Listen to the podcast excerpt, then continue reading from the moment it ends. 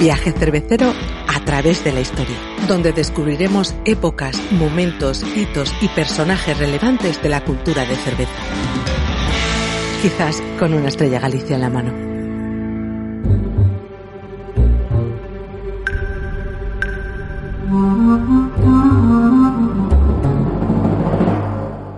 Mi nombre es Sedelmaya, Gabriel Sedelmaya.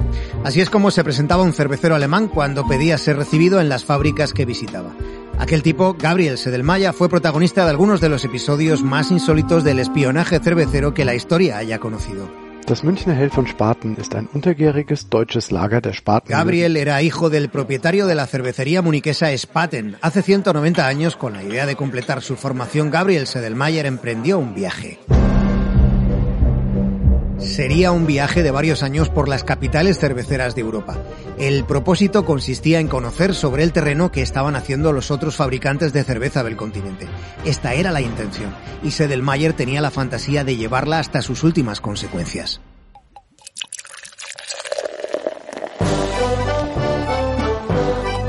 Gabriel Sedelmayer tenía un compadre con el que solía tomar cerveza e irse de juerga. Se llamaba Anton Drea la familia Drea también era propietaria de una pequeña cervecería, en su caso a las afueras de Viena.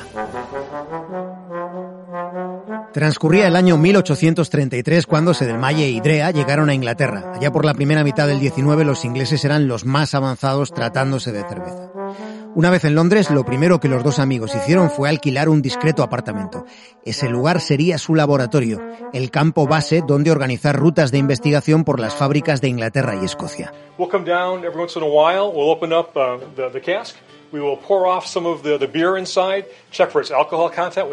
En aquellos primeros recorridos les explicaron el funcionamiento del sacarímetro, el hidrómetro que permite medir la concentración de azúcar en un líquido se quedaron asombrados con el instrumental que manejaban los ingleses. Aquello suscitó una enorme curiosidad en los dos amigos, así que resolvieron ampliar las indagaciones que habían podido hacer visitando las pocas fábricas a las que habían tenido acceso con las cartas de recomendación que llevaban. De modo que definitivamente decidieron hacer lo necesario, por temerario que resultara, para poder acceder al conocimiento de los secretos británicos para fabricar cerveza.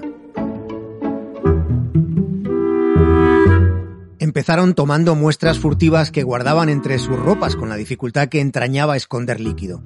Su conducta hoy sería considerada directamente espionaje industrial. Llegaron a la conclusión de que necesitaban pasar más tiempo en las instalaciones cerveceras, así que se postulaban para trabajar allí, dispuestos a asumir cualquier tarea por ingrata que fuera. Aunque una vez conseguido lo que buscaban, desaparecían, se esfumaban sin dar ninguna explicación. Hay registro de una carta, una carta que en aquellos días le escribió Gabriel Sedelmayer a su padre dando cuenta de sus descubrimientos y de los avatares que comportaba ser un espía. En la carta le contaba lo que leo a continuación. En la última cervecería se nos ha permitido nada más observar el fenómeno de la fermentación, pero con nuestro arte de robar, escribía, en el que nos hemos hecho maestros, añadía, hemos logrado una fermentación casi completa. El pequeño termómetro rinde un magnífico servicio, sin embargo, padre, todos los días siento un escalofrío cuando entramos en la fábrica. Cuando terminamos el trabajo me considero un afortunado por salir de allí sin haber recibido una paliza.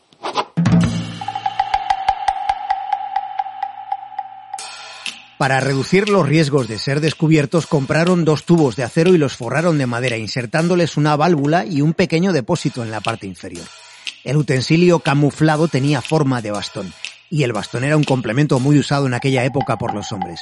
En ese bastón con trasfondo iban metiendo las muestras de cerveza que les llamaban la atención y que analizaban nada más llegar al apartamento.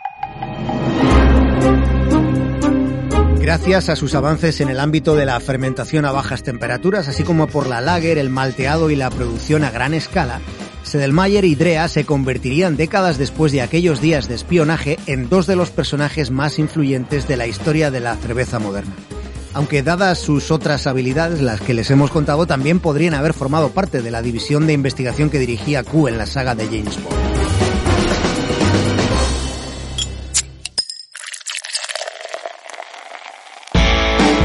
Un viaje cervecero través de la historia, donde descubriremos épocas, momentos, hitos y personajes relevantes de la cultura de cerveza.